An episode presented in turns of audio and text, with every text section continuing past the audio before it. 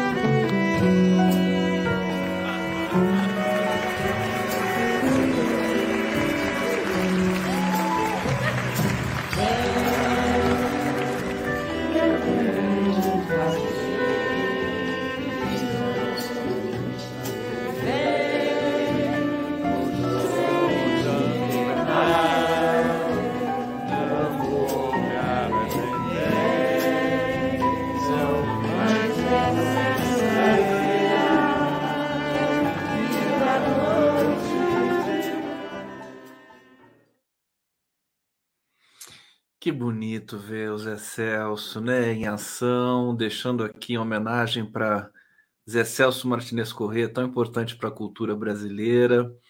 É, que lindo ouvir Sem Fantasia do Chico Buarque nessa montagem que foi é, a montagem do Roda Viva, né? a última que o Zé Celso fez.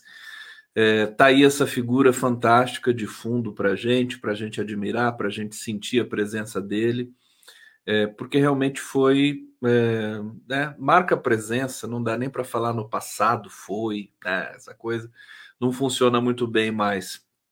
E uh, o Brasil uh, tá, tá melhorando tanto, né? Tão a gente está tendo uma surpresa tão boa, tão rápido, as coisas vão acontecendo. Vou falar para vocês hoje do que aconteceu em Brasília, do que está acontecendo nesse momento, porque eles estão lá ainda. Não sei se já encaminhou para o segundo turno, mas enfim, foi um primeiro turno da reforma da, da tributária, um, uma vitória esmagadora é, do governo, de uma certa maneira, do país, também de uma certa maneira, porque tem muitos desafios ainda pela frente. Mas é, a, quando a gente perde né, uma figura como Zé Celso, a gente vai né, respirando, pensando na nossa identidade. Ele montou Canudos, né? É, e a gente falou de Canudos aqui nessa semana com os airbags, para retratar a elite violenta brasileira é, e que o Zé Celso combateu a maneira dele, né, a maneira dionisíaca dele. Ele dizia que a vida era trágica e não dramática e quis o destino que ele morresse de maneira trágica, né, com um incêndio. Então, é, vamos celebrar o Zé Celso. Teremos mais surpresas aqui durante a nossa live. E vamos lá, sejam todos bem-vindos, começando mais uma live do Conde aqui ao vivo pela TVT de São Paulo, pela TV 247. E hoje estreando um novo canal que nos retransmite aqui, que é o canal da Rádio Brasil Atual. Deixa eu dar um grande beijo aqui para a Rádio Brasil Atual. Vamos construir esse público é um público muito bacana e agora faz parte das nossas transmissões aqui da live do Conde. Deixa eu colocar a legenda aqui para vocês. Para quem quiser contribuir com o Conde, o Pix do Conde. Conde arroba, aliás, Conde Gustavo arroba yahoo.com.br e é, deixa eu saudar vocês aqui, o pessoal, agradecendo o Zé Celso aqui no bate-papo emocionante. É, eu vou trazer as informações aqui do velório do Zé Celso, né? Vai ser, evidentemente, no Teatro Oficina. É, ocorre a partir de agora, né? Desse momento, no momento que inicia a live do Conde, inicia o velório às 23 horas é, do Zé Celso Martinez Correia. Previsão de término amanhã de manhã, é, vai varar a madrugada dessa sexta-feira no Teatro Oficina, Casa Símbolo das Artes Cênicas e da Resistência à Gentrificação do Bexiga, no centro da capital paulista. O dramaturgo morreu nessa quinta-feira, aos 86 anos. É, o som, ao som de músicas de samba, como Vou Gargalhar, de Jackson do Pandeiro, atores, diretores e a equipe do Teatro Oficina dançam e cantam em celebração ao dramaturgo o corpo ainda será transferido até o local. Então tá aqui quem estiver em São Paulo, quem, quem quiser prestigiar os Excelso, né? É um evento fantástico, quer dizer, o enterro de uma o velório de uma figura proeminente do nosso teatro, uma das figuras mais importantes do mundo no, no, no teatro. É, fez um trabalho magnífico aqui o tempo todo, de muita combatividade, de muita luta, de muita criatividade. E acompanhar a despedida é também um evento, né? A morte se transforma num grande, aspas, espetáculo também, como ele gostaria que fosse, certamente. É, eu me lembro de um amigo, é, na época da Unicamp, dizia que tinha ido no enterro, um amigo já de outra geração, né? Ele tinha ido no enterro do Stravinsky, é, se não me engano, foi em Paris, né?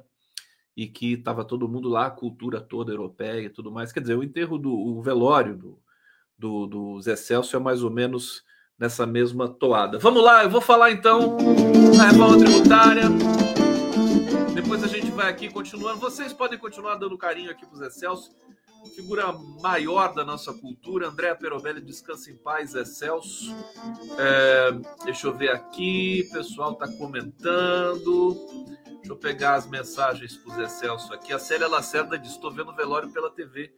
Emoção é, aqui, deixa eu ver o que mais vocês estão falando. Maria de Lourdes Pavi, estou me sentindo triste.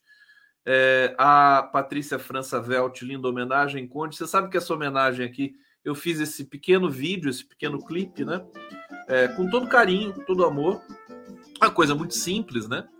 E, e na verdade, peguei um, um, um vídeo do Teatro Oficina ao vivo. É, na, na execução da, do, do Roda Viva. E tem um momento que os atores começam a cantar essa música sem fantasia, eles vão se aproximando do público, o público vai cantando junto, eles vão cantando, que era a concepção do teatro né, do, do Zé Celso. Eu achei esse trecho tão bonito, eu falei, esse trecho aqui que vai ilustrar, então, é, com essas imagens do, do Zé, para a gente iniciar a nossa resenha aqui. É, vamos lá, é, reforma tributária. Olha o que aconteceu hoje em Brasília. Aliás, está acontecendo. Deixa eu ver se eu pego a TV Câmara aqui para ver em que pé que tá, porque o segundo turno vai ser votado, é, enfim, na sequência, né? Foram votar ali os destaques, os partidos. Agora foi uma vitória.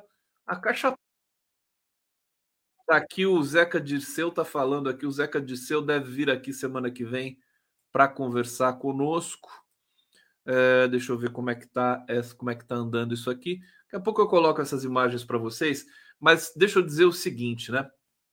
É, foram 382 votos no primeiro turno, 118 votos contrários à reforma tributária.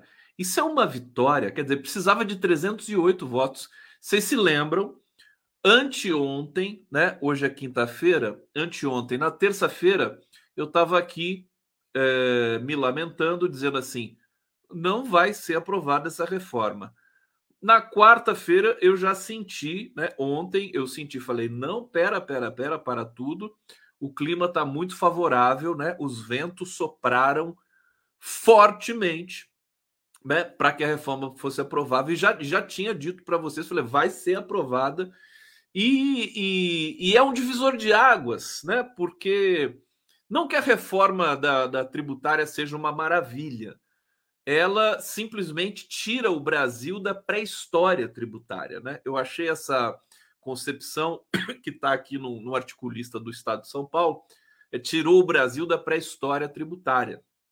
Para a gente é, quem sabe agora é, é, é, é, vivenciar, experimentar um, uma, uma sequência de crescimento realmente robusta, corajosa e contínua, intermitente, né? não ter mais esse negócio de voo de galinha.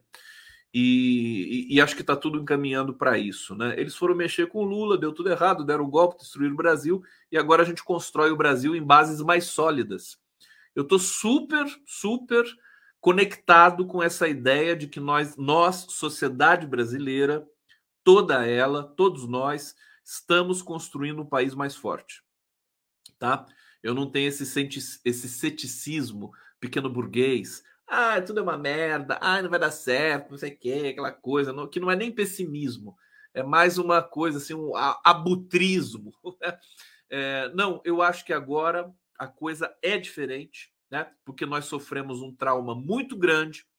E esse episódio, por exemplo, do Tarcísio de Freitas, eu vou mostrar para vocês aqui daqui a pouco, é, é, é, divergindo do Bolsonaro, brigando com o Bolsonaro dentro de uma reunião é, da, da oposição, capitaneada pelo ex-capitão, com figuras emblemáticas aí da, do nazismo brasileiro, como o astronauta, Ricardo Salles, etc., Braga Neto, né? é, é, emblemático, né? O Tarcísio, ele, ele, evidentemente, ele foi pressionado pelo empresariado paulista, porque para aprovar essa reforma, e ele foi, o Tarcísio é uma figura racional, né? Ele não, ele não combina com o bolsonarismo, realmente. O Tarcísio de Freitas não combina. Ele é uma figura quase que fleumática, até quando ele é, fala, a gente percebe um pouco isso. Não vamos esquecer, ele foi ministro da Dilma, foi ministro não, foi diretor do DENIT no governo Dilma Rousseff. Bolsonaro enlouquecido, tá perdidaço. Vamos já ver essa cena fantástica e depois eu vou para o bate-papo para a gente, é, é, enfim, comentar isso com mais vagar. Vamos lá, vamos ver aqui. A Câmara, começa com vocês. Nós temos que ter alguns dias a mais para chegar no consenso.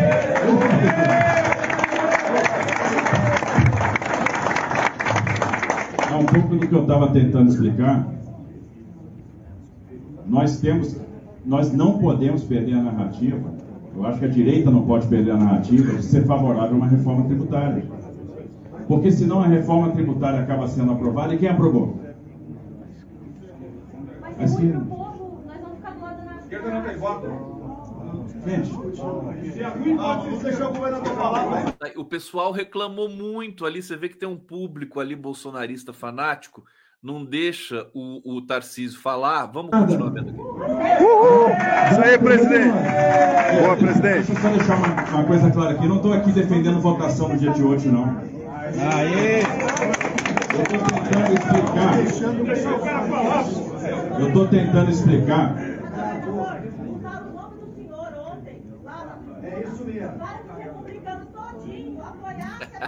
Olha lá, o pessoal reclamando horrores. Deixa eu tentar explicar, por favor. Deixa o Tarcísio explicar. O que eu estou querendo explicar e estou vindo aqui explicar com a maior humildade do mundo é que eu acho arriscado para a direita abrir mão da reforma tributária. Porque tudo bem, gente. Se vocês acham que a reforma tributária não é importante, não vota, pô.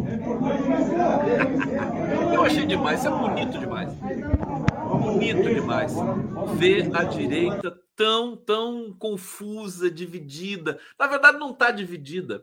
É o Bolsonaro que apodreceu. Ele apodreceu, né? Tóxico. Ninguém quer ficar perto mais. O Arthur Lira, quer dizer, 382 votos. É, o PL, o próprio PL, deu 20 votos para a reforma tributária. São 99 deputados, né? 20% do PL votou a favor da reforma tributária. É, o Lula foi muito esperto nessa, nessa articulação toda. Ele deixou o protagonismo para o Congresso. O Congresso recebeu de bom grado essa é, é, deferência de protagonizar a reforma tributária que vai mudar. E agora, essa reforma tributária ela vai ser implementada ao longo dos próximos, é, acredito que 10 anos, no mínimo. Depois vai ter outros processos ainda, não vai acabar os, os, os impostos de uma vez. Mas é um começo, né? E está agora constitucionalmente, evidentemente, precisa passar pelo segundo turno, que eu acho que vai ser daqui a pouco, vai passar, vai passar pelo Senado, mas está muito encaminhado, né? Passou no primeiro turno com essa votação o Senado, pelas características né, do Senado, que já, já demonstrou em outros, outras votações aqui, a reforma está praticamente aprovada. Está votando o segundo, né? O segundo turno aqui, gente. Eu vou ficar de olho aqui. Quando votar o segundo turno, vocês me avisam aqui, é, porque daí eu não preciso ficar né, meio aqui me desconcentrando com a nossa resenha aqui. Então, é, isso, isso é muito bom. É, é, abre-se uma, uma fenda, né? Acho que a extrema direita hoje no Brasil ela, ela começa a voltar para o buraco imundo da onde ela saiu, é, em que vai ficar só Bolsonaro, só esses bandidos criminosos que vão ser todos presos.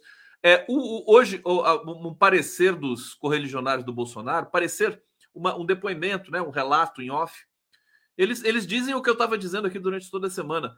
A ineligibilidade é só a ponta do iceberg, é só o começo. Né? Bolsonaro vai enfrentar agora uma.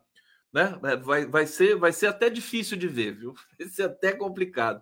É, o negócio é a gente degustar com muito, com muita precisão esse, esse, essa derrocada, né? Que, que é a conta gotas, mas ao mesmo tempo é acelerada é, desse cara que fez tanto mal para o Brasil, para o mundo todo, para a natureza, para as pessoas, para os idosos, para as crianças, para tudo que você, tudo que vive e anda, né, para a cultura, tudo, tudo, tudo. Impossível, né? Alguém mais deletério, mais tóxico que esse pestilento. Tá pagando por teve, teve uma derrota fragorosa hoje, fragorosa. Ele tentou cooptar os é, integrantes do PL não conseguiu, fracassado, fracassado, né? É, o Tarcísio foi lá, né? Colocou, o Tarcísio saiu vitorioso, né? O Tarcísio já saiu bastante. É, é, é, isso é um, é um detalhe que a gente precisa começar a pensar. Você vê que o Haddad, civilizado, foi lá, conversou com o Tarcísio, convenceu o Tarcísio facilmente, viu? O Tarcísio estava facinho, facinho. Uma conversa com o Haddad, ele já começou a apoiar a reforma tributária. Mas não adianta, as pessoas estão querendo, os empresários estão querendo. Não adianta você ir contra o próprio sistema num momento como esse. Tá certo? Então, vamos falar dessas, é, de, de, de, detalhes, enfim, dos detalhes sórdidos dessa votação, é, na sequência aqui para nossa live do Conde. E eu vou para o bate-papo!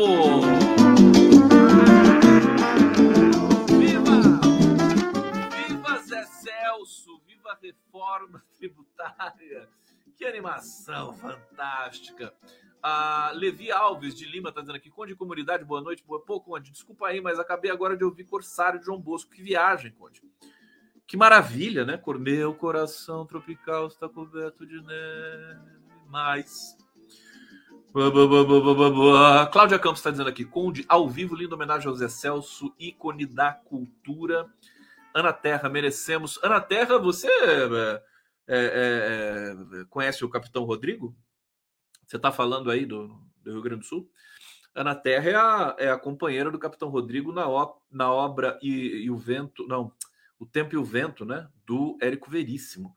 É, merecemos todas as alegrias pelo tanto que já sofremos nos últimos anos de desgoverno. Vamos aproveitar, aproveitar realmente sem, sem medo, sem pudor de ser feliz. É, Irma Tunin, é, parabéns da, da homenagem para o Zé Celso. Carinhosamente, carinhosamente, para o nosso querido Zé Celso. Regiane Maria Gaio, é, grande homenagem ao Zé Celso, que honra tê-lo conosco. Vamos celebrar sim. Deixa eu ver aqui, está aqui a Vívia Pereira Mendes abrindo os trabalhos, beijo condão. E o Ricardo Ursão, né, de estimação da nossa live, está aqui mais uma vez, brigadíssimo. Bom, vamos ver aqui, vamos começar pelo início, né? Deixa eu pegar aqui.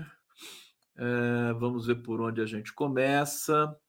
Reforma tributária. Deixa eu pegar o texto é, da PL dá 20 votos favoráveis. Vou ler isso já já para vocês. Uh, vamos ver aqui. Em votação histórica. Histórica! Histórica! Tinha uma música do, do acho que é do Oswaldo Montenegro, olha só, que era chamava histérica, né? Histérica, histérica. Eu vou fazer uma chamada histórica. Histórica! Histórica! Não era do Oswaldo Montenegro? Histérica. De quem que é a música histérica? Vamos lá. Confirmando para o condão folgado que pede para vocês fazerem tudo aqui. É, votação histórica, Câmara, Câmara. Aliás, gente, por favor, viu? É, hoje é dia 6, né? Começo de mês e tal. Ah, superchat pro Conde, o Pix aqui, tá, tá muito, né? O que aconteceu? O Brasil melhorando e as coisas aqui piorando, não pode, né?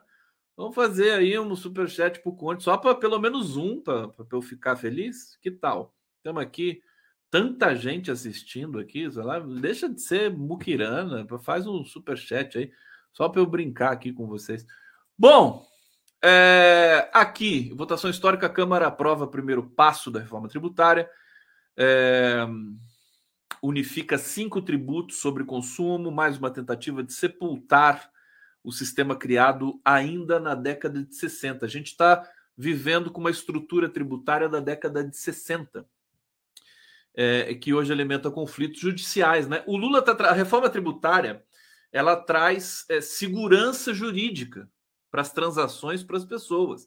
A gente está em insegurança jurídica é, pela obsolescência da estrutura tributária do Brasil nesse momento. O texto base da PEC foi aprovado em primeiro turno por 382 deputados, muito mais do que os 308 votos necessários para aprovar uma alteração constitucional. É, plenário ainda vai apreciar os destaques, está apreciando, acho que já apreciou, já está indo para o segundo turno. É, a reforma tributária, a gente está em discussão no Congresso há mais de 30 anos. Primeira vez que se tentou unir os tributos sobre consumo um, em um IVA, Imposto de Valor Agregado, foi na elaboração da Constituição de 1988. Foi também o primeiro de, de uma sucessão de tentativas fracassadas de mudança no sistema. Portanto, é uma proeza. É, o Arthur Lira ele já estava cantando a bola.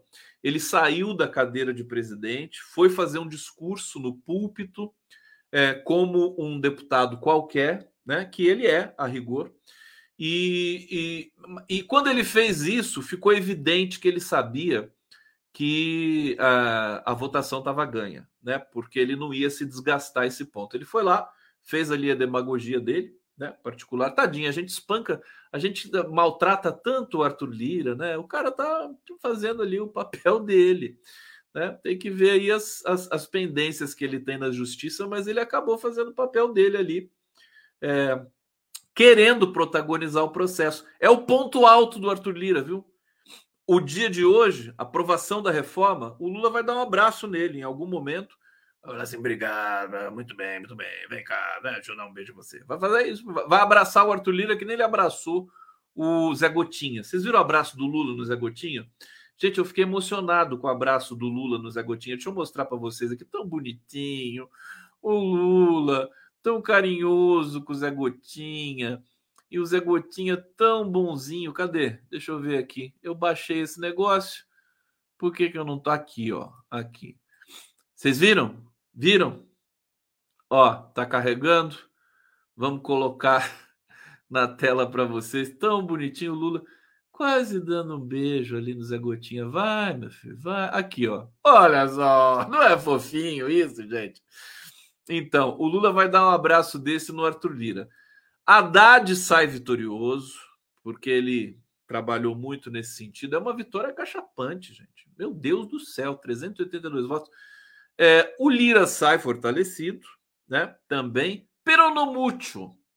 Peronomútil porque o Lira tem passado por é, aperreios consideráveis é, com a Polícia Federal no cangote dele e de alguns amigos dele, é, bem como familiares também.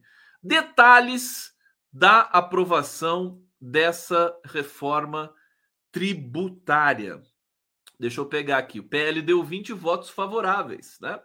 A reforma tributária, é, mesmo depois do Bolsonaro espernear, gritar, sair emburrado. Gente, o Tarcísio, dessa reunião que vocês viram aqui, o Tarcísio teve de sair escoltado. Né? O pessoal queria bater nele.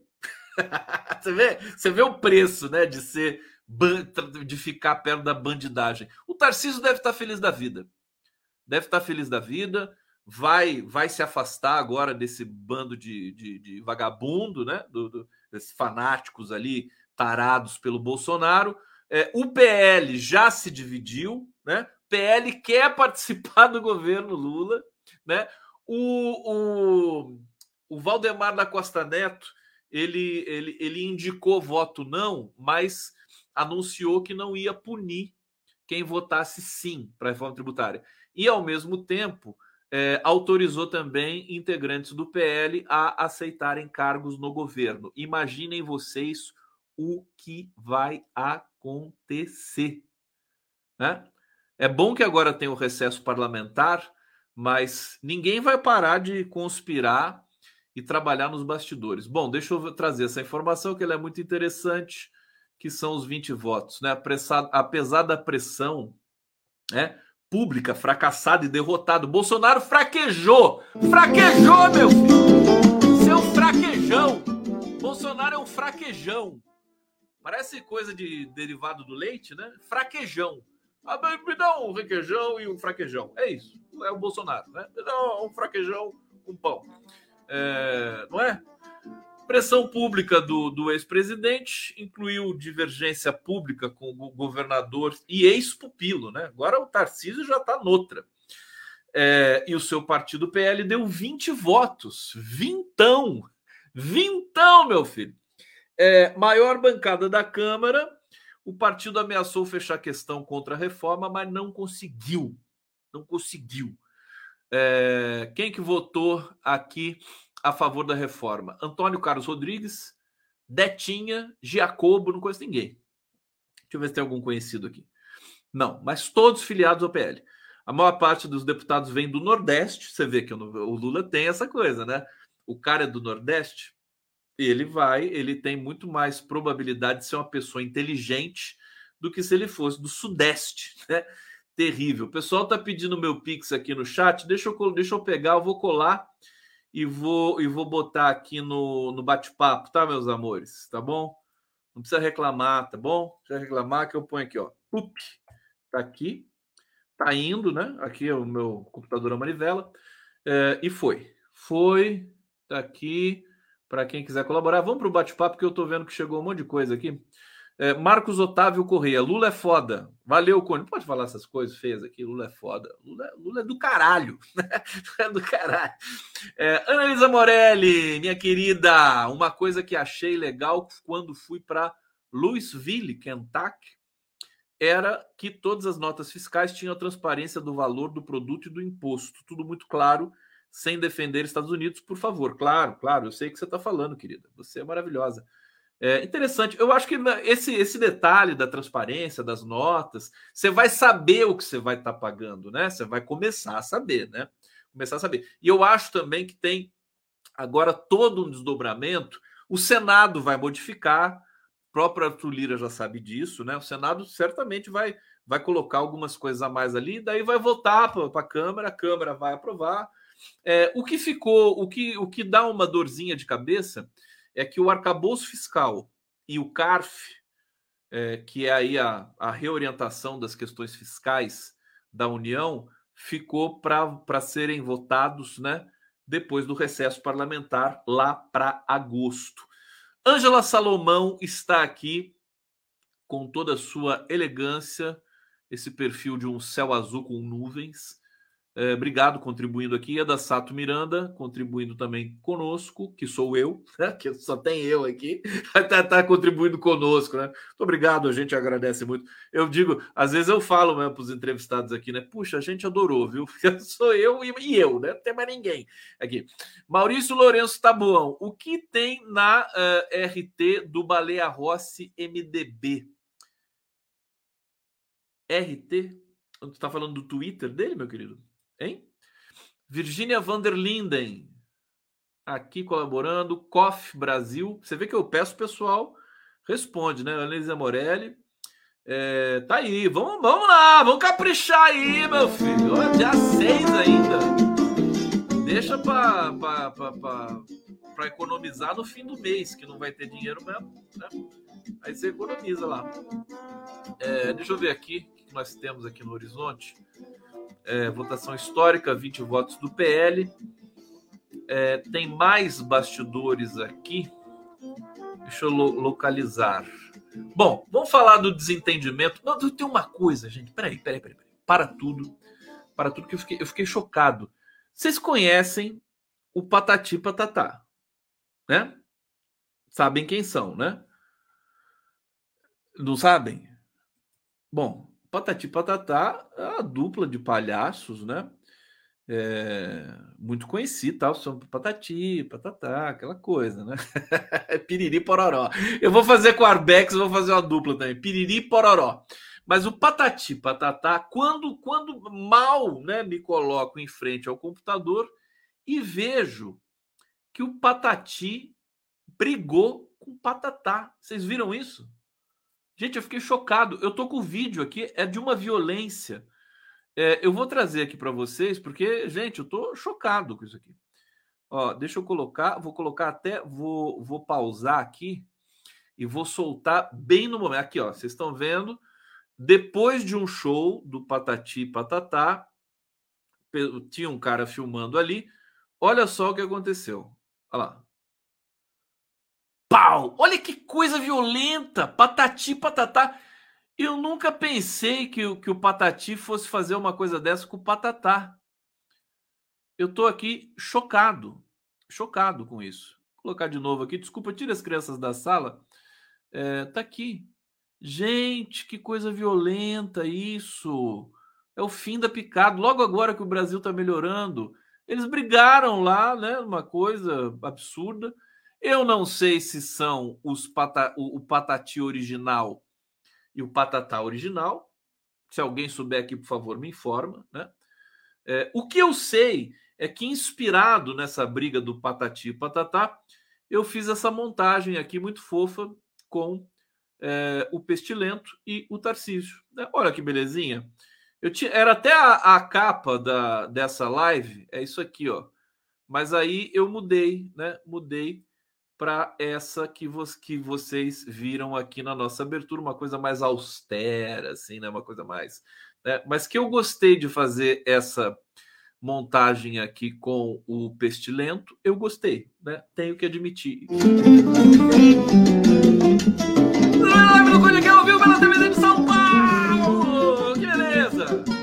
Vamos lá para uma vinheta. Vocês querem vinheta? o que está acontecendo aqui. Não, não, pede para eu não gritar que eu não gosto, hein? Eu grito. Tá, tá no meu DNA o grito. O grito do Eduardo Munk. Tá no meu DNA. Vou continuar gritando até o fim. É, desculpe aqueles que escutam pelo fone de ouvido, mas eu acho que tem um, tem um amortecimento natural aqui do microfone senão eu vou buscar isso depois. Deixa eu ver aqui a nossa vinheta. Vocês querem feijão ou tomar café? Vamos to to tomar café hoje, vai. Tomar café, almoçar e jantar. Espera um pouco, tomar café, almoçar e jantar. Tomar café, almoçar e jantar. E amando outra vez, graças a Deus eu estou aqui. Firme, forte, firme, tomar café, almoçar e jantar. Tomar café, almoçar e jantar. Um abraço e até o próximo café. Tá aí a vinhetinha para a gente fazer aqui a nossa transição. Estamos na metade da live. Deixa eu ver se chegou mais mensagens aqui. Alcides Ádio, Guerra dos Canudos durou um ano. A cidade durou cinco a seis anos antes de ser destruída pelo Exército Brasileiro. Indica o romance A Guerra do Fim do Mundo, do Vargas Llosa. Obrigado. Ontem eu falei um monte de bobagem aqui, né? É, enfim, mas eu não tenho culpa. Né? tenho culpa. É, durou cinco anos só a cidade. É, eu tenho que ler Os Sertões, né, do Euclides da Cunha, que é, narra toda essa história. É, obrigado aqui pela informação, meu querido Alcides Ádio. É, então apaguem tudo que eu disse. Tire dos autos, por favor, que eu disse ontem aqui. É, o Levi, Levi Alves de Lima, Lula tem sorte porque vai atrás. Abraço, comunidade. Tem mais um aqui, ó. Célia da Silva, o Brasil voltou, vivo Lula, tripresidente. E eu quero colocar aqui para vocês.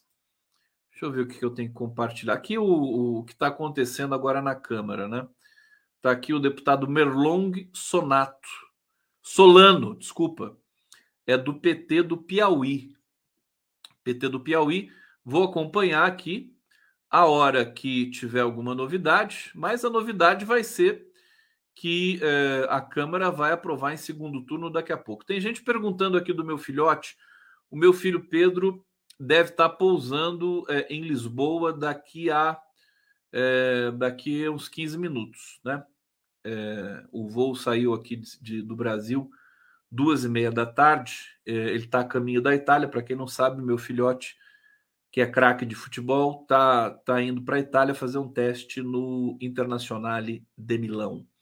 E ele tá em voo para lá com a mãe, a mamãe tá junto. Aliás, eles me mandaram fotos aqui tão lindos. Deixa eu ver se eu consigo botar para vocês aqui, ó. Vamos ver, vamos ver. Espera aí, porque esse é um momento muito especial. Tá aqui, quer ver? Deixa eu pegar aqui. Meu filho tá uma coisa de louco de bonito e de grande. Quer ver? Vou colocar aqui. Eles me mandaram uma foto do aeroporto e eu fiquei aqui bravamente trabalhando. Vou colocar para vocês, tá? Só um pouquinho, só para vocês verem aqui. Olha que bonito, ó. Que tá aqui meu filhão e a mãe dele, a Luísa, minha querida ex. É, olha só como ele tá bonitão. Estão indo felizes para Milão. Né? E eu aqui com vocês. que é ótimo, diga-se de passagem. Então torçam para ele, viu? Torçam aí para a gente fazer a revolução no futebol, né? Ter um craque que tenha cérebro, é que é uma coisa meio difícil hoje, né? Os craques de futebol, tirando, tirando o. Como é que é o nome dele? O Vinícius Júnior, que é um cara inteligente, mas nossa, o Neymar, né? O pessoal é tão vazio da cabeça, né? Tem um cara né, com um pouco de cérebro vai fazer bem para o futebol, espero. Meu filho é um cara muito legal mesmo. É, bom, reforma tributária pode, pode é, afetar, gente, preço de alimentos, remédios e de escolas. É, tem pontos muito bons nessa reforma, viu, gente? É, deixa eu pegar aqui desses pontos, né? Deixa eu ver se está aqui. É, como vai funcionar o cashback? Né? A proposta prevê a hipótese de devolução de parte dos dois novos tributos com o consumo de pessoas físicas, o cashback do povo. Os limites e beneficiários serão definidos no momento da regulamentação da reforma, que deve acontecer em 2024. É, o Devolve ICMS no Rio Grande do Sul prevê um mínimo de R$ reais por trimestre a todas as famílias do Bolsa Família, mais um complemento que varia de acordo com os gastos no período. Isso representa um acréscimo de 17% na renda de 95% dos 618 mil beneficiários. O Bolsa Família, hoje eu, hoje eu conversei com a Luísa Dulce, que é, é assessora da Secretaria-Geral da Presidência da República. Ela é uma economista, é uma figura, foi candidata a deputada estadual em Minas Gerais, enfim, é uma figura, um expoente, uma jovem talentosíssima do PT, junto com a Luna Zaratini, de quem eu sou fã também, né? É, e ela me disse que o Bolsa Família de agora, ele está cobrindo, acho que 20 milhões de famílias. E na época, no primeira geração do Bolsa Família, o, o, o pico do Bolsa Família lá atrás eram acho que 17 milhões de famílias. É, alguma coisa nesse sentido. Quer dizer, o, o, o, nós estamos hoje com. Veja por que eu estou dizendo que a gente vai é, é, re, reconstruir o país com bases mais sólidas. Né? É, a gente aprende a lição, a sociedade aprende. Por mais que a gente enlouqueça com fake news, discurso de ódio, esse bando de coisa, existe um, uma movimentação natural da sociedade. Isso é muito marxista, né? Existe uma movimentação natural da sociedade que leva né, toda a sociedade para um lugar. Né? Como se o Bolsonaro, por exemplo, fosse um mal necessário para a gente abrir os olhos. Né? É o que está acontecendo agora. O volume de notícias boas que a gente está é, é, tendo acesso todos os dias é qualquer coisa de impressionante. E essa aprovação da reforma tributária aponta também para um, um, novo patamar na negociação política em Brasília. Veja, a gente reclama de barriga cheia muitas vezes, né? É, a gente reclama do Congresso, ah, esse Congresso conservador, bancada da bala, da Bíblia, não sei das quantas e tudo mais. Beleza, tudo bem, vamos continuar reclamando, né? Cobrando sempre. Agora, eles aprovaram uma reforma importante para o país. Não ideal, mas importante. Aprovaram o arcabouço fiscal também não é ideal, mas importante para o país. Proposta que vem ali batizada né, pelo governo Lula, três. É, então, o que eu quero dizer, né? Essas é, é, a, a, as ideologias, eu acho que o Lula está num processo de desideologização. Imaginem vocês, né? Que coisa. Ele está desideologizando a política, tratando a política de, de, com, com P maiúsculo. Quer dizer, vamos discutir os grandes temas do país. É isso que a gente fez nesse primeiro semestre, com a pequena, é, o pequeno intervalo do, da tentativa de golpe no 8 de janeiro, que a gente teve que perder tempo com aquela merda lá. Mas, enfim, nós estamos. A justiça está desdobrando as questões, está punindo. É, Bolsonaro foi se tornou inelegível, né? Tem a ver com isso também, a reunião que ele fez lá no Itamaraty. Então, nós estamos discutindo propostas concretas para o país, né? Vai isentar a cesta básica? vai essa reforma tributária? Quantos por cento vai, é, de queda teremos nos remédios, nos insumos médicos? 50%, tá lá. Né? É, claro que tem jabutis ali. Hoje eu conversei com o Glauber Braga também, ele denunciou o jabuti ali dos agrotóxicos. Né? A bancada ruralista, que é muito próxima do Arthur Lira, tentando enfiar os agrotóxicos ali numa espécie de isenção fiscal junto com, matéria, com é, é, acessórios de higiene, esse tipo de coisa. Quer dizer, sem condições, né? Acho que é até ilegal isso. Mas é, faz parte do processo político. Então a gente está se reeducando. Eu acho que essa votação de hoje, essa vitória, né, é, que é em parte do governo, mas não podemos deixar de entender que é uma vitória do Congresso também, da porção ali. Eles estão discutindo isso há muito tempo né? e agora tomou essa velocidade em função é, das ações do novo governo. Bom, o pessoal já está se, se desligando ali, que está lá, o Arthur Lira está lá ainda. Se ele está lá ainda, olha, o resultado, ó, segundo turno, agora saiu, ó sou pé quente, ó, 383 votos no segundo turno.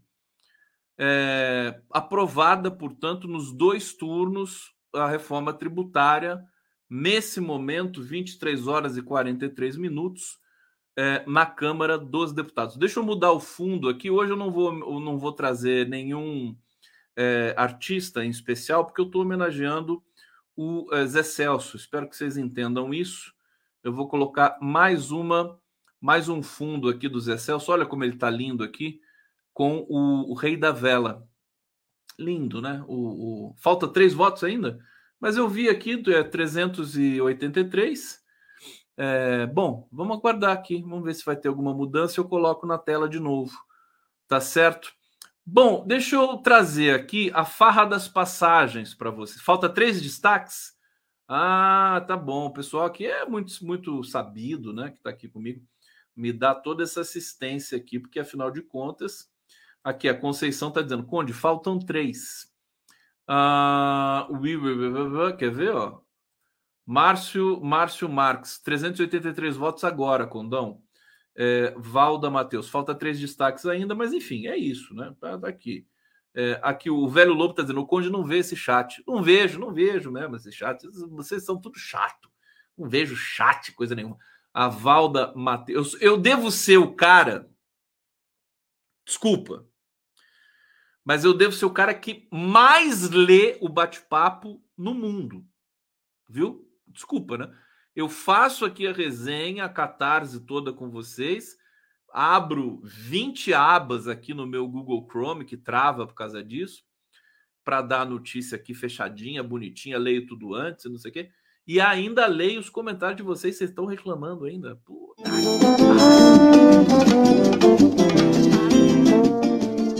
É, te contar, mas tem que reclamar mesmo. Reclama mesmo.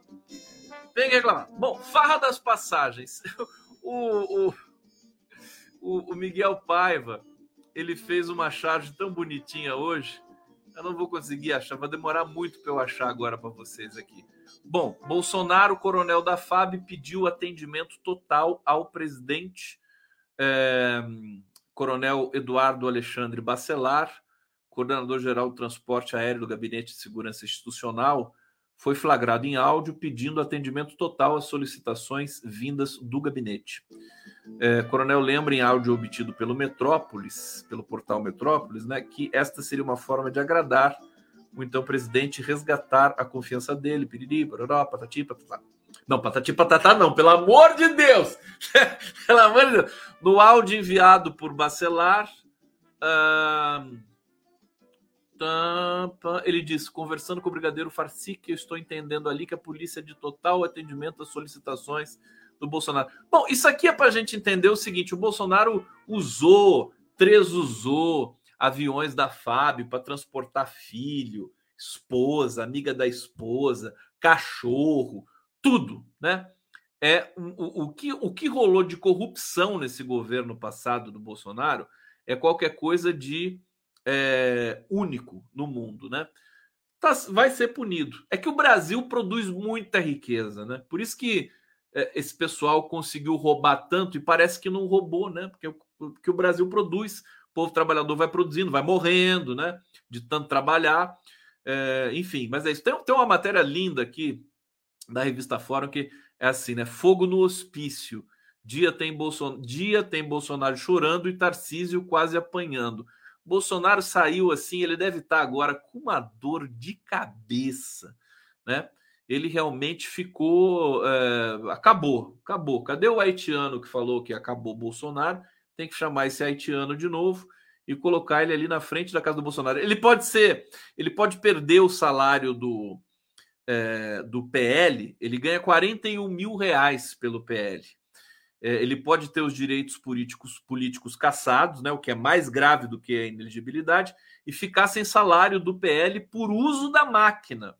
O uso indevido da TV Brasil, e aliás, alô, alô, governo Lula, viu? Cuidado com o que vocês fazem. Né? Eu já vi coisas na TV Brasil que vocês precisam tomar cuidado, viu? Porque com essa questão até de isonomia, né? Pelo amor de Deus, tomem cuidado com essas coisas. Bom, use devido da TV Brasil da estrutura do Palácio da Alvorada na reunião com embaixadores em julho do ano passado pode levar o ex-presidente Bolsonaro a responder por improbidade administrativa. Uma das hipóteses em caso de condenação é a suspensão dos direitos políticos, impedindo o ex-presidente de exercer funções no PL o seu partido é, atualmente, né? Eu acho que o Bolsonaro devia juntar com o Ciro Gomes e fazer um partido novo. Né? Bolsonaro exerce desde abril a função de presidente de honra do PL, com salário de 41 mil reais. É, ao deixar Bolsonaro elegir, vai lá, vai lá, vai lá. Mas enfim, só eu não vou aprofundar muito isso aqui, só dar essa notícia maravilhosa para vocês que o Bolsonaro pode ser, é, enfim, pode, pode perder esse salário ele vai enlouquecer, né? Ele já está enlouquecendo. vai enlouquecer, já é louco, já está enlouquecendo mais ainda, com todo respeito aos loucos e aos hospícios do mundo todo, mas é isso que a gente está vendo nesse momento. É, aqui, olha isso aqui, gente. Ai, meu Deus do céu. Lá, que beleza. Que beleza. O Zé Celso aí atrás. Olha, dependendo de como chegar a audiência aqui, que eu tô vendo que tá grande, eu vou dar um presente hoje aqui no final dessa live para vocês. Vocês aguentam? Vocês aguentam mais meia hora? Depois da meia-noite? Se vocês me falarem que quem não aguentar também é só ir embora, né? Mas eu tô com um material aqui que o Tarso Genro me passou, que é maravilhoso. Já até falei para vocês, né? É o, o, mini documentário feito com Tarso Genro e José Mujica, os dois conversando diante de uma lareira. Tem noção? Tomando vinho e chimarrão em frente a uma lareira, né? E eu estou pensando seriamente em passar para vocês aqui é, no momento que eu terminar o meu recado. Onde que eu estou indo mesmo? Estou indo para o bate-papo. Peraí, deixa eu ver o que, que chegou aqui. Ant-Man, quanto tempo eu não te vejo, Ant-Man? Da onde você andou, rapaz? Cara, Fluminense.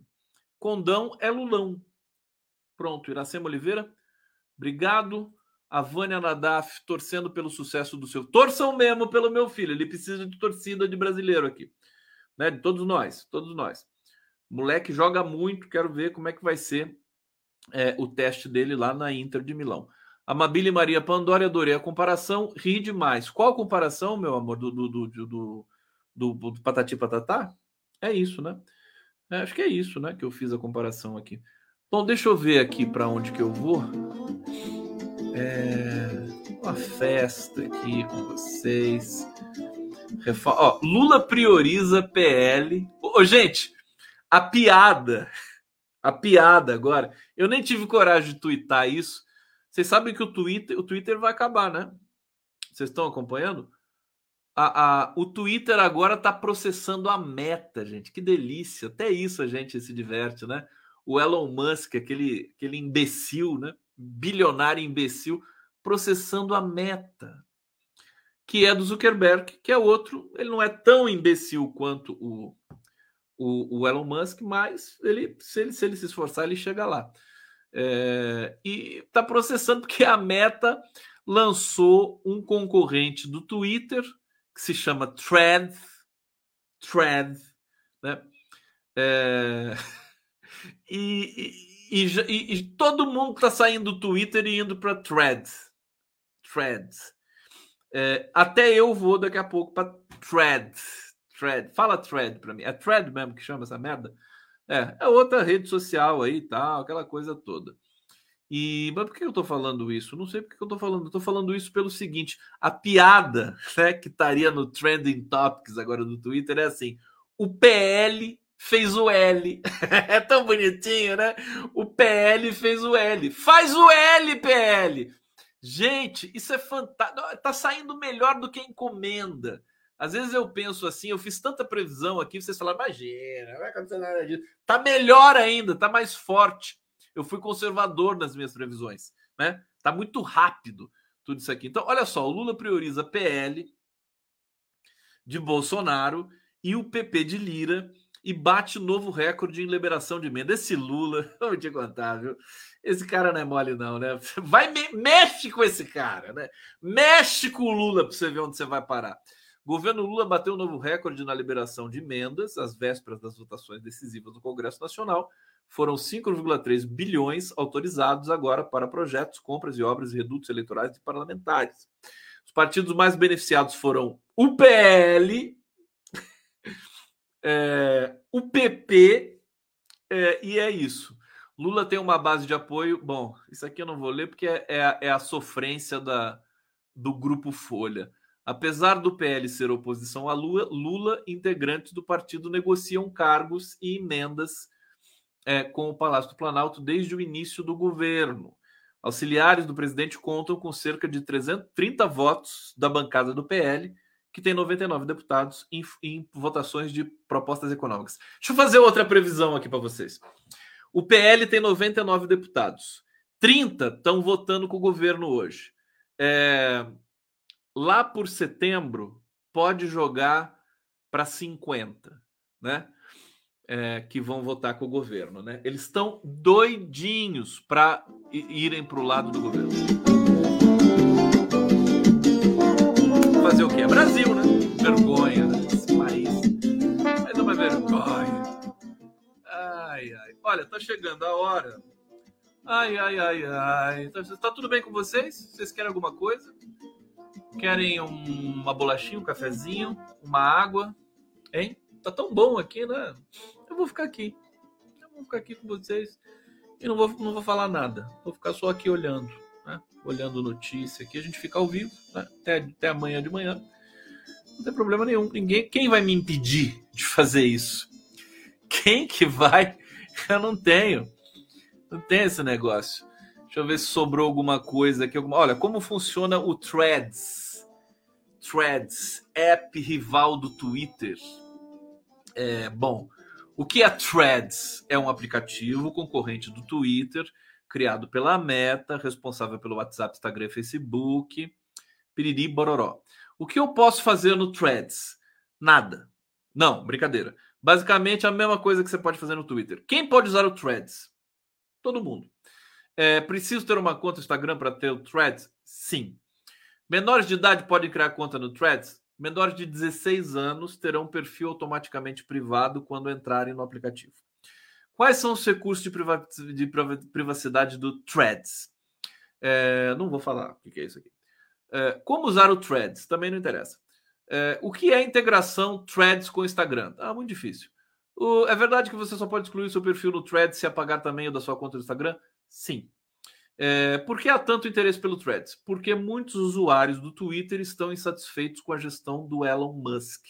O Elon Musk está destruindo o Twitter, está destruindo o Twitter. É, o que eu acho ótimo, porque o Twitter sempre foi meio chato, né? Então destrói de uma vez, né? Destrói de uma vez e vamos. Eu quero fazer uma rede minha, né? Porque esse negócio agora de ficar esperando alguém fazer, vamos fazer a nossa rede, né? Nossa, pronto, acabou. A gente faz aqui com o coletivo do Condão, faz a nossa nosso Twitter aqui especial, com outro nome, evidentemente, para a gente ser feliz, né? É, deixa, eu, deixa eu tirar aqui a legenda. vocês querem ver o documentário? Querem ver? Ó, eu vou. A minha proposta é o seguinte: eu vou colocar aqui, eu vou assistir junto com vocês, vou ficar aqui comentando, tá? Vou continuar aqui ao vivo, evidente, porque eu tenho que monitorar essa esse documentário aqui para vocês. Está aqui como nascem as democracias. Eu vou até colocar o, o card especial que eu fiz para esse documentário. Depois eu vou publicar, evidentemente, independente em todas as redes parceiras, é, esse documentário é, com o Tarso Genro e o José Murrica. José Murrica! Ah, um dia eu vou lá na casa do Murrica, você vai, vocês vão ver só. Eu vou pegar aquele fusquinha dele lá. Eu já tive Fusca, viu? Eu sou bom de Fusca. Sou bom de Fusca. Deixa eu baixar daqui de outro lugar, porque senão vai demorar muito, meu Deus do céu. Onde é que tá isso aqui? Tá no Tarciso. Tarsa. Ô, Tarsa, cadê você? Não, não tá no Tarciso, não, tá no Júnior. Júnior. Vulgo Maurício. É, aqui, tá aqui. Baixar, baixar, baixar. Baixar.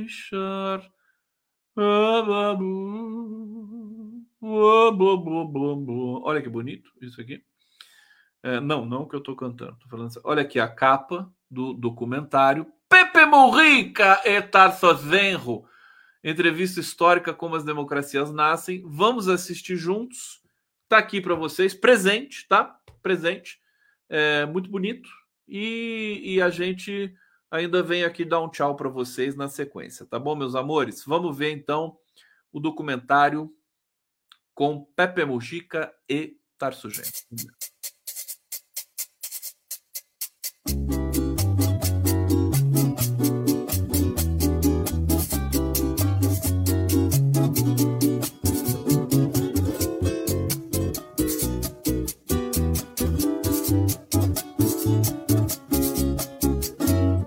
No creo que la democracia representativa sea la última etapa de la historia política de la humanidad.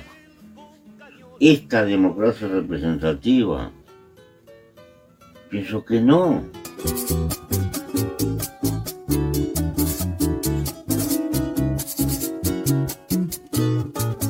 Então aqui é a antiga prisão Ponta Carretas e dobrando aqui, cruzando a rua, um túnel por baixo dela trouxe até esta casa aqui. Onde houve a espetacular fuga então de Mujica. Nunca tuvimos problemas ni con los tupamaros ni con la policía. Sí, sí, trataron bien. Nosotros podíamos aparecer como cómplices. Sí, perfecto, sí. Pero no, por suerte nunca tuvimos problemas. Que nosotros nunca sentimos, nunca sentimos un ruido, nada, nada, nada, que nos llamara la atención. Y bueno, ese día ocuparon la casa, tomaron la casa con un vecino conocido, como me hizo seña por la ventana, yo le abrí la puerta. Sí. Y entonces me dijo, mira, dice, estos muchachos son tupamaros y necesitan la casa para un trabajo.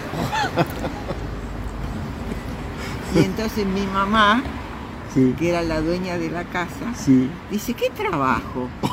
Yo no mandé a hacer ningún trabajo. No, después le van a explicar. no sé. Y allá fuimos a una pieza cerrada. Como te digo, estuvimos hasta las 5 de la mañana. Inaugurada em 1915, a prisão de Punta Carretas, onde hoje funciona um shopping, foi cenário da maior e mais espetacular fuga de presos políticos no mundo. Em 1971, 111 guerrilheiros tupamaros cavaram um túnel de 45 metros a partir da cela número 73. Eram 400. No grupo estava o ex-presidente uruguaio Pepe Mujica.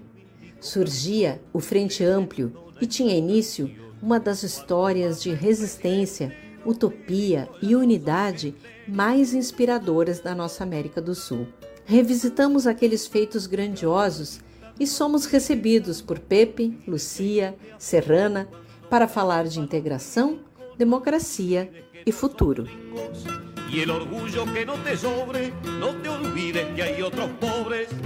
Tarso Genro, perseguido pela ditadura brasileira, estava exilado no Uruguai nesse ano. Ele percorre os mesmos caminhos, vai ao encontro de Pepe e da sua própria história. Nesse entardecer, entre Montevidéu e Rincón del Cerro, um pouco de poesia, tragos, recuerdos e porvir.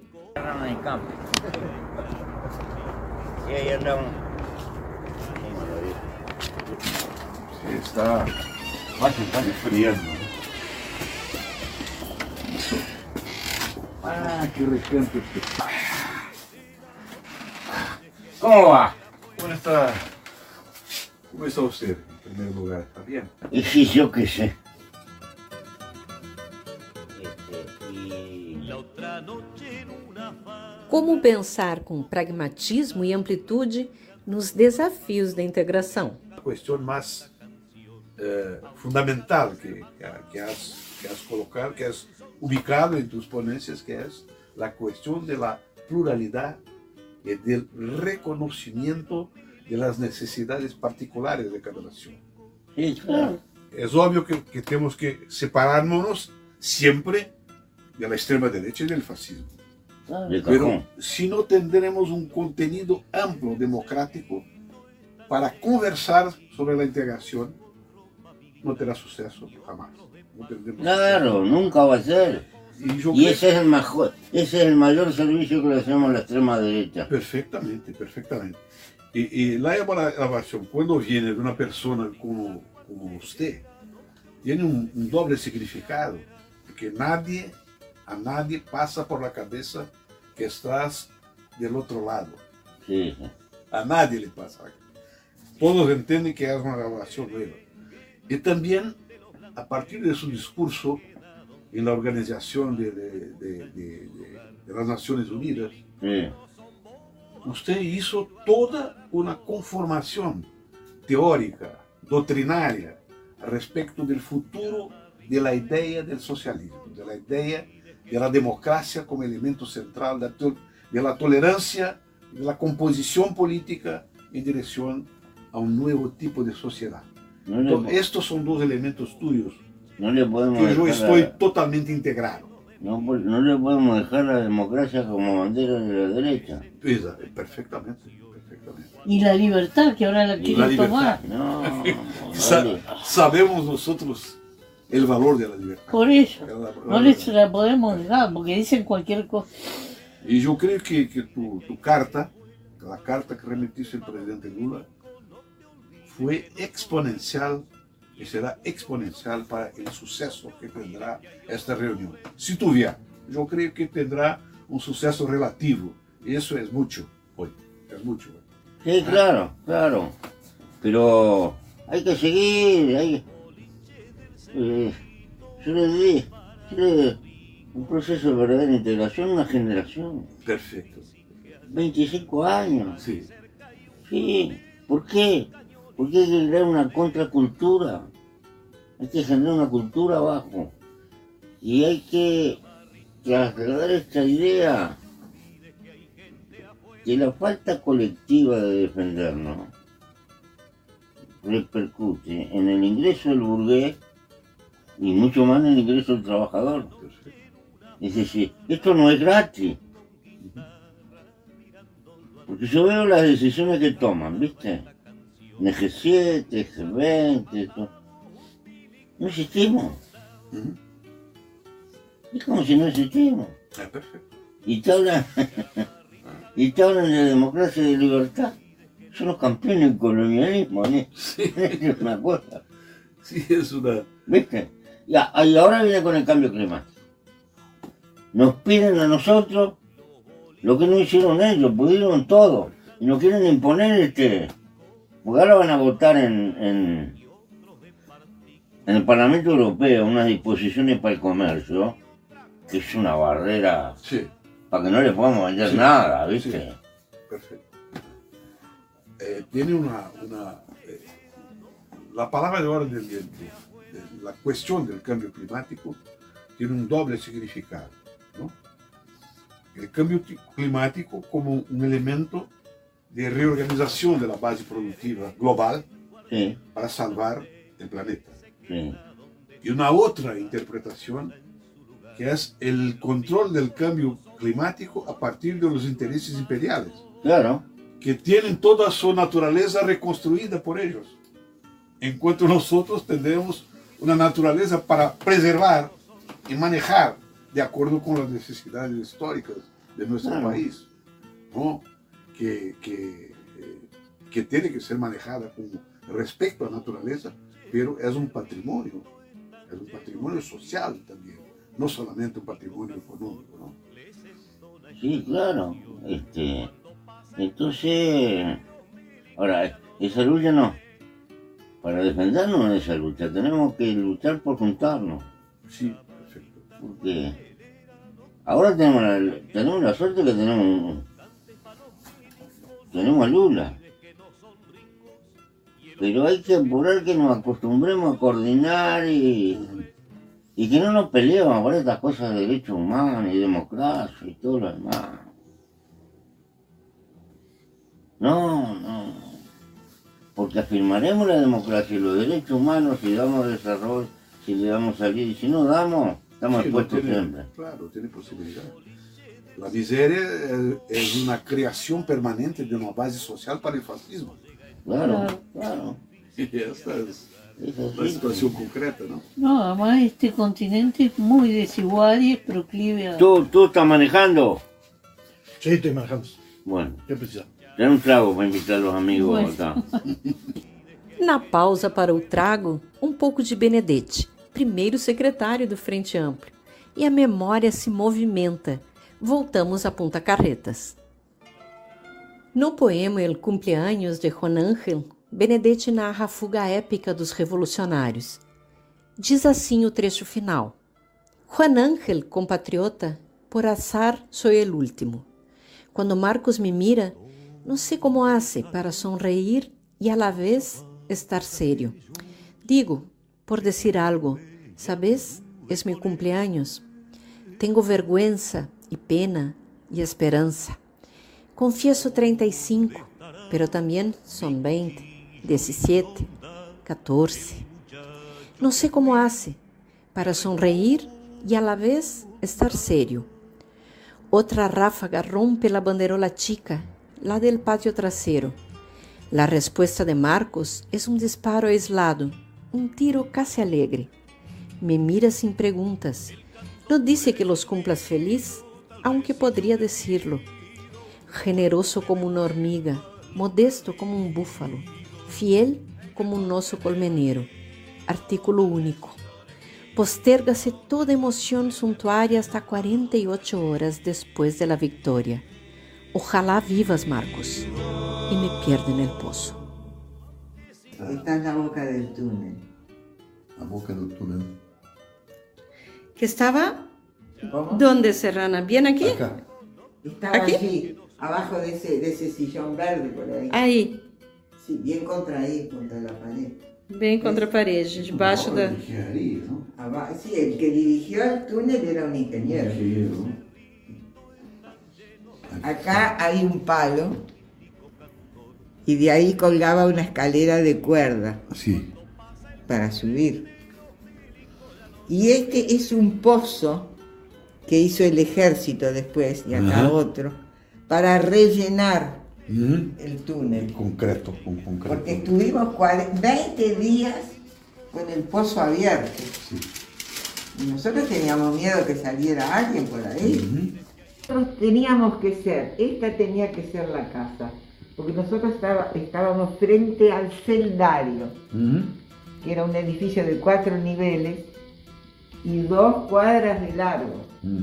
Entonces mi casa era el camino más recto y más corto. Y ellos después salieron, es acá dice, Para, para huir, coparam dos casas. claro, porque era Para mi fugir, casa, ocuparam duas casas. mi casa, y salieron por la calle de atrás. Tuvieron que, que salir, romper otra pared y salir por otra Sí. casa. Este, y ahí tenían ómnibus, camiones, autos, y para sacar Sí, 111 para- personas. La otra noche en una farra, milico con guitarra. Lucía, ¿cuántos años de militancia de vosotros? Ah, yo empecé a militar en el año 58. Ya son muchos entonces, ¿no? Son unos cuantos. Él, él antes porque él es más viejo que yo. ¿Y ustedes creen que todavía, todavía creen que hay lugar para la utopía, que pueda serlo la No. fuerza que nos lleva? Sí, ¿Qué piensan de eso? Sí.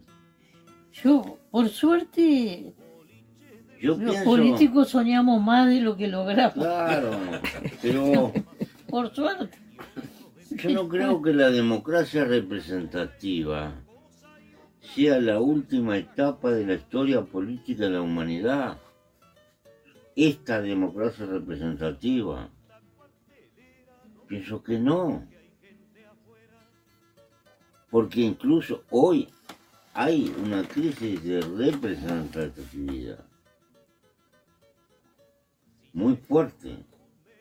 esa idea, no sé, de los revolucionarios que pretenden cambiar un sistema, Sí. un gobierno, qué sé yo, que no es nada fácil, porque siempre son grupos chicos, sim. sim. frente a un Estado organizado, con un ejército. Es matar o morir. Tiene que tener una gran convicción Perfecto. la persona, ¿no? De lo que está haciendo o pretende hacer. La izquierda brasileña mira Uruguay por su capacidad de organizar políticamente la unidad de la izquierda, de los demócratas, los que quieren mudanzas en favor de los trabajadores, de los pobres, de la soberanía nacional. ¿Qué usted puede decir para Brasil a respecto, a respecto del trabajo de unidad que ustedes hicieron en Uruguay con el Frente Amplio? es un largo proceso. Eh, nosotros teníamos hasta la década del 50 una izquierda testimonial que estaba representada por dos viejos partidos, Partido Socialista, Partido Comunista, y algunas agrupaciones, algunas con reminiscencia anarquista todavía, eh, otras de, gente intelectual o de, de sindicalismo. Y bien hasta la hasta el año 52.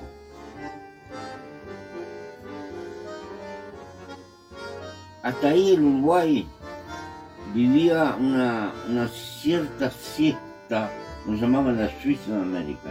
Sí. Pero ahí se desmoronaron los términos de intercambio. Éramos, en el contexto de América Latina, un país que venía bien. Eh, por ejemplo, los consejos de salario son de la década del 40, donde trabajadores y patronos discuten el salario. eh, eh, tenemos una ley de colonización que es de la década del 40. En alguna medida nuestros gobiernos eran un poco socialdemócratas, aunque no, usaron otro nombre. Pero a partir cuando termina la guerra de Corea cambiaron los términos de intercambio. Y... ¿Qué quiso decir? Que lo que vendíamos a Europa cada vez lo vendíamos más barato y lo que comprábamos era más, caro. Y ahí empezamos a hacer América Latina como el resto. La misma crisis que se llevó a Perón en Argentina nos pegó acá. Porque nosotros en el Río de la Plata habíamos sido unos privilegiados con respecto al resto de América Latina. A nosotros el imperio inglés nos trató mucho mejor. Eh, bien, ahí empezamos a ser cada vez más latinoamericanos, con todos los problemas. Y los gobiernos cambiaron. Cada vez los gobiernos eran más represivos. ¿Qué generó en el movimiento popular eso? Que nosotros teníamos, los sindicatos eran independientes y de distintas tendencias. Eh, pero la crisis nos golpeaba mucho. Y en el año 64, es Lucía, ¿no? Sí. Esa crisis, que era una crisis de reparto social. Porque cuando un pueblo está bien y cae de golpe, sufre mucho más que cuando está abajo. Empezó a generar una reacción de organización. Entonces los trabajadores desembocaron en una organización, un- una central sola, pero una central federal, una central que respetaba las diferencias, porque había movimiento anarquista, otros medios comunistas, otros independientes. Sin embargo, eh, esa posición federal era necesaria para podernos juntar a todos los trabajadores. Esto fue fundamental. Eh, Esta concepción, ¿usted cree que es el punto de partida del Frente Amplio? tiene- va a influir mucho en el Frente Amplio. Porque hasta ahí había co- como tres centrales. Sí. Estaban todos atomizados los trabajadores. Y ahí nos quedamos con una única, ¿no? Sindicatos autónomos. Sí.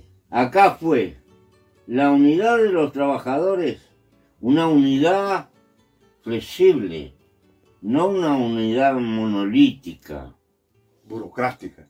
Sí, no, no, fue una unidad donde se respetaban las diferencias. No burocrática. Sí. Sí. Y entonces, si un sindicato no quería acompañar una medida, no la acompañaba. Sí.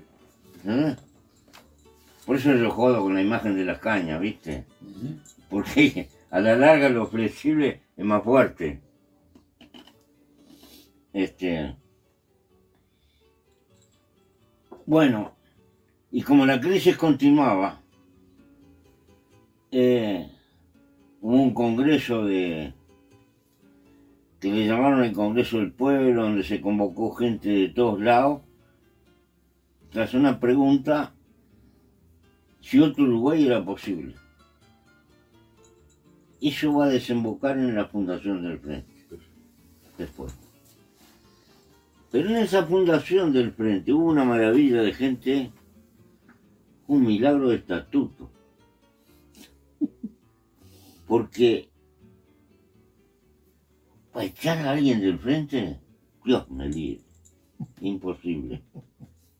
Tenés que cumplir tales requisitos. Tantos requisitos. Sí, es imposible.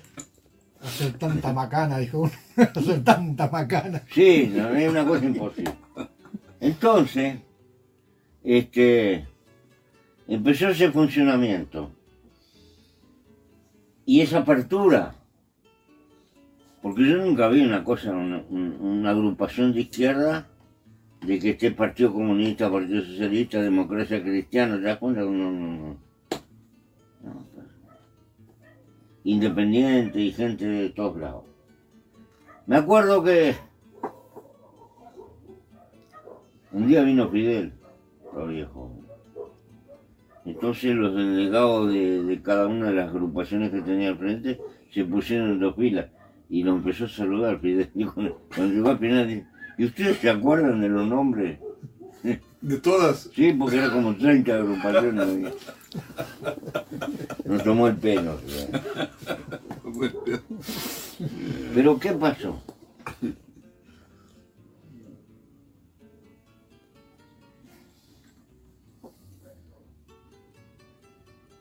El elemento unidad era un programa para cinco años. Discutimos un programa por etapa. No ponernos de acuerdo hasta el juicio final, porque es imposible. Y ese, ese programa este, tiene que ser medio flexible también. Por la naturaleza de los distintos sectores. Y el asunto que se empezó a hacer se, logró lo más difícil. Crear una cultura frente a Ampli. Pero eso es- solo te lo da el tiempo. ¿Qué significa la cultura? Que podemos tener discrepancia en un sector y nos vamos para otro, pero nos movemos dentro del frente. Sí, tenemos que estar juntos. Estamos juntos, seguimos dando. Eso, eso es brutal. eh. Entonces puede haber momentos que predomina un sector, después predomina otro. ¿eh? Pero, y la experiencia, algunos que se separaron tuvieron que volver. Y los que no volvieron desaparecieron. Políticamente. Porque ahora somos una tradición. Tradición. Ahora somos una tradición. Ahora somos un partido tradicional. Sí. Este, seguimos siendo un conjunto de agrupación. Sí. En este momento el sector nuestro es el que tiene más diputados, más senadores, pero mañana puede ser otro, yo qué sé. Muy bien. Impresionante. La experiencia del frente es una experiencia magnífica, ¿no? Y pro- ha producido símbolos, símbolos de este proceso que tienen eh, dos referencias fundamentales. Tiene muchas referencias, pero dos son fundamentales. El general Sereni Ah, sí. y tú. Eh, Es verdad. este, eh, Eso fue otra, porque nos dicen que tenemos prejuicios con los militares, y no es verdad. Los militares que creían en la democracia y en, Sí, sí. en la libertad vinieron con, cuando Sereni se va, se retiran con él un montón de las Fuerzas Armadas. Perfecto. No son, no son dos, no, se retiran un y todos de, estamos hablando de gente de alto, de, de alto grado, ¿no? Y eso pegó, pegó porque era un, era un, le decía algo a- al país, estaba diciendo algo. Este, entonces, no es verdad que nosotros, como nos dice la derecha, que odiamos a los militares, no. Lo que no estamos de acuerdo con los militares boridas, con los golpistas. Claro. Lucía, decías que el método de vosotros no es de aplainar las diferencias, sino que, que crecen y se enriquecen con, con otras ideas o mismo con las Claro. discrepancias. Porque la- Pero, la- ¿cómo es eso para, para evitar el conflicto o, o la competición? El conflicto Es mucho más fácil que todos pensemos lo mismo. Lo solucionamos tomando unos mates. Pero quedamos Mira. estancados en una idea, en una visión. Yo no lo sabía eso. Cuando hay diversidad, nos, ayu- nos obliga a crecer. Nos obliga. Y ahí vamos, vamos cambiando, vamos creciendo. Uno de los secretos de la cultura china es esa. Leyendo a un sociólogo chino actual, hay más diferencias históricas y sociales entre Cantón, Pekín, Shanghái, que las que pueda haber en cualquier en los países europeos. Sin embargo, históricamente, tuvimos que aprender a mantener nuestras diversidades y vivir bajo. Y tal vez uno de los secretos más grandes de China. Sí, tiene más de 100 nacionalidades. Es impresionante. 100, 100 lenguas. Lenguas, inclusive. 114, 120 lenguas en China. Es impresionante. Y mantiene una unidad ¿no? Eh, construida a lo largo de 5.000 años. Sí, claro, es brutal. Es brutal, ¿viste? Este, ¿Cómo lo han logrado eso? ¿Usted piensa de, de la izquierda ahí en Brasil que llega a lograr algo parecido? Pensando en este Frente Amplio con 52 años, ¿no? Desde 71. Es que sería Este, fundamental que lo logre. Este, que, que pueda resumirse en programas de, de- por etapa y aprender a convivir con diferencias.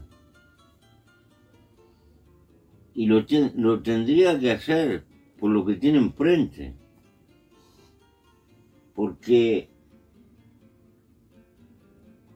porque es imposible enfrentar a la derecha, porque las derechas se juntan por intereses y las izquierdas tienden a dividirse por ideas.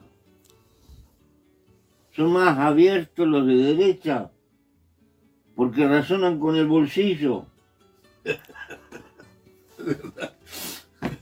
Tiene sus intereses muy concretos para mantener Claro. su unidad. ¿no?